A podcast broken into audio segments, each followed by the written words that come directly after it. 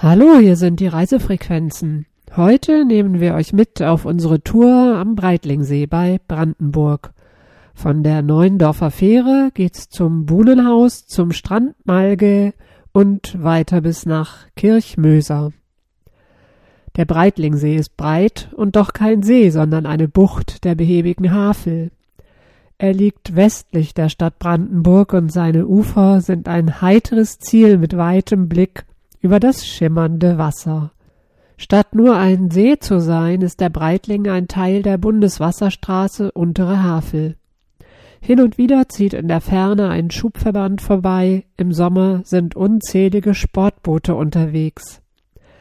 Der Breitling ist so groß wie 700 Fußballfelder, fast wie ein kleines Meer. Wir beginnen unsere Tour an der Neuendorfer Fähre. Die kleine Fähre ist ein lächelnder Ort wie eine geschmückte Geliebte. Sie pendelt über die verwunschene Brandenburger Niederhavel und der freundliche Fährmann nimmt alle Wartenden mit. An der Seite ihres Geländers hängen Blumenkästen und unzählige Blüten, leuchten in gelbroten Farben. Die Niederhavel, durch die sie gleitet, sieht aus wie der brandenburgische Amazonas. Bäume und Büsche stehen im Wasser, Kleine Inseln schwimmen im Fluss und im Schilfgürtel am Ufer piept und raschelt es endlos. Wir kommen etwas unentschlossen hier an. Schon übersetzen oder erst zuschauen, fragen wir uns. Der Fährmann entscheidet. Ich warte auf euch, habt keine Eile, ruft er uns lachend zu. So sind wir beim nächsten Übersetzen an Bord. Fast hätte es die Neuendorfer Fähre nicht mehr gegeben. Anfangs war sie mit einer Kette am Ufer befestigt und wurde von einem Dieselmotor gezogen. Später wurde aus der Kette ein Seil und die Neuendorfer Seilfähre nahm ihren Dienst auf. Sie war beliebt und galt doch 1997 als unwirtschaftlich. Nur die Proteste der Neuendorfer retteten ihre Fähre. Längst lohnt sich ihr Einsatz wieder. Sie nimmt sogar kleinere Autos mit. Kinder und Fahrräder reisen gratis. Auf der anderen Seite der Niederhavel erreichen wir nach ein paar Schritten das Ausflugslokal Buhlenhaus. Die traditionelle Gaststätte liegt fast am Wasser und war einmal das Haus des Buhlenmeisters. Als Wasserinspektor sorgte er für den Uferschutz und wohnte hier am Havelgemünde, kurz bevor die niedere Havel in den Breitling fließt. Er wartete die, Anlagen, inspizierte den nahen Leuchtturm und verkaufte Kaffee, Bier und Kuchen. Zusätzlich schipperte er schon vor über hundert Jahren die Neuendorfer Fähre über den Fluss. Der bekannteste Buhnenmeister war Albert Vogt, vielleicht war er gar der erste Fährmann. Schließlich verkürzte die Fähre den Weg zu seinem kulinarischen Angebot. Seit 1887 öffnet das Buhlenhaus die Türen und den schönen Biergarten unter den großen Kastanien.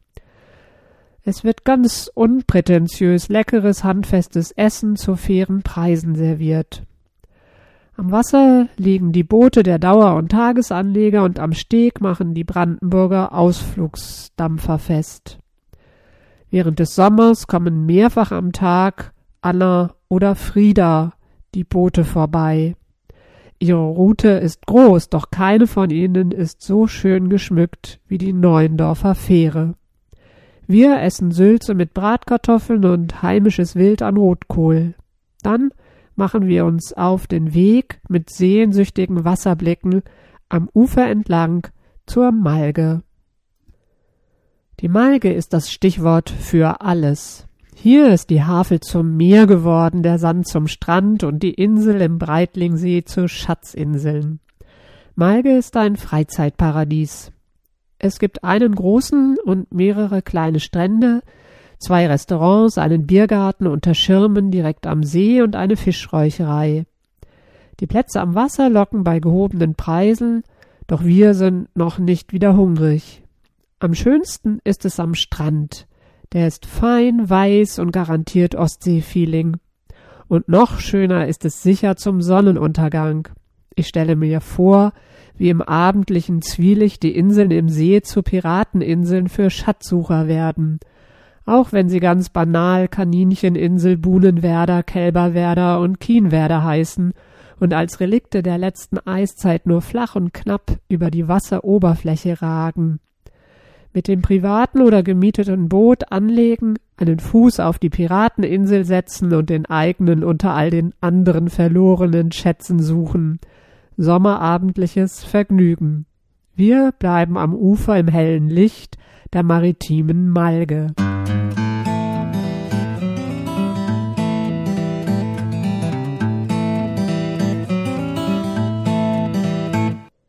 Ein Abstecher in den Wald der Hohenzollernstein, irgendwo im Wald nach dem Queren der Buckau, zu weit, um zu Fuß zu gehen, steht der Hohenzollernstein. Nördlich des Hechtgrabens und der Silberquelle in der neustädtischen Heide an der neu und glatt asphaltierten uralten Magdeburger Heerstraße vor einem jungen Baum. Er ist aus Granit und erinnert an einen historischen Moment. Auf dieser Strecke soll Friedrich I., der Burggraf von Nürnberg, Richtung Brandenburg gezogen sein, um für die Hohenzollern das Fürstentum in Besitz zu nehmen, die dann die kommenden etwa 500 Jahre blieben. Hier also soll ihr Herweg gewesen sein. Er war wohl nichts als eine staubige Schneise durch Brandenburger Sumpf und Heide. Um nicht zu versinken, kam Friedrich I. mit seinem Heer im trockenen Sommer. Am 21. Juni 1412 zur Sommersonnenwende machte der Fürst sicher den Abstecher zur Malge und sah nach dem Sonnenuntergang die Sterne blinken. Der Stein stammt von 1905, da regierten die Hohenzollern noch immer. Nach dem Zweiten Weltkrieg verschwand er, wurde 1998 geborgen und ein Jahr später wieder aufgestellt. Mit Hilfe der Bundeswehr. Wir wandern von der Malge am Breitlingsee entlang nach Kirchmöser. Nach so viel Natur wendet sich das Bild auf der Halbinsel im See. Wir erreichen das alte 1387 erstmals erwähnte Dorf, das damals noch Möser hieß. Wir schwächeln nach so viel See und brauchen Kuchen, besser noch Torte. Es gibt keinen besseren Ort als das Hofcafé Gränert. Stylisch, lecker, perfekt. Nebenan steht die spätmittelalterliche Kirche aus Feldsteinen hellgelb verputzt. Dann spazieren wir am Möserschen See entlang in Richtung Industrie. Jetzt ändert sich die Ansicht. Ein heller Obelisk, rote Klinkergebäude im Stil der neuen Sachlichkeit, Siedlungshäuser, ein Kraftwerk, eine alte Dampflokomotive der Baureihe 52 und ein 65 Meter hoher Wasserturm von 1916. Kirchmöser ist eine Entdeckungstour für Fans der Industriegeschichte und ihrer Architektur. Zwischen denkmalgeschütztem Werksbau und Lost Places. Möser war das kleine Kirchdorf, bis hier während des Ersten Weltkrieges ab November 1914 in Windeseile die königliche preußische Pulverfabrik errichtet wurde. Dort, wo vorher die Wohlhabenden ihre Zweithäuser am See hatten, entstanden unter der Bauleitung von Bruno Taut 400 repräsentative Industriebauten und zunächst 152 Wohnungen. 4000 Arbeiter und 2000 Kriegsgefangene arbeiteten hier. Quasi über Nacht war eine neue Stadt entstanden. Wir folgen den Tafeln des Industrielehrpfades und ihren Erläuterungen durch den damals als Gartenstadt topmodern konzipierten Ort. Kraftwerk und Badehaus, Feuerwerkslabor und Offizierscasino und für das Wohnviertel vier symmetrische Torbauten entstanden vornehmlich am Zeichentisch des Regierungsbaurats Teschenmacher Fünf Jahre später war alles vorbei. Nach dem Versailler Vertrag wurde entmilitarisiert und keine Munition mehr in Kirchmöser produziert. Stattdessen zog 1920 die Reichsbahn auf das Gelände und ließ 880 weitere Werkswohnungen bauen.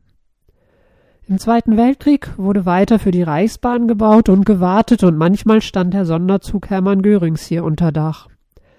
Die Produktion wurde auf Panzer und Panzerteile verlagert, gefertigt von Arbeitern und Kriegsgefangenen.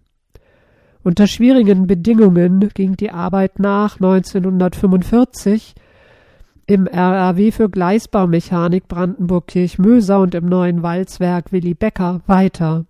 1990 kam die Wende. Das Walzwerk wurde geschlossen. Die Reichsbahn gab es nicht mehr, die Arbeitsplätze gestrichen. Wir gehen durch eine wilde Mischung. Die Häuser sind bewohnt und viele hübsch anzusehen. Aus manchen Fabrikgebäuden wachsen die Kiefern. Über hundert Jahre Industriegeschichte sind eine konservierte und spannende Kulisse. Wir gehen zurück zum Bahnhof Kirchmöser, der nahe des alten Dorfkerns liegt und den es seit 1916 gibt. Hier sieht's nicht so schön aus, aber der RE1 Magdeburg Cottbus hält regelmäßig und bringt uns zurück. Das waren die Reisefrequenzen, heute unterwegs am Breitlingsee, von Neuendorf über die Malge nach Kirchmöser, unterwegs zwischen Idylle und Industrie.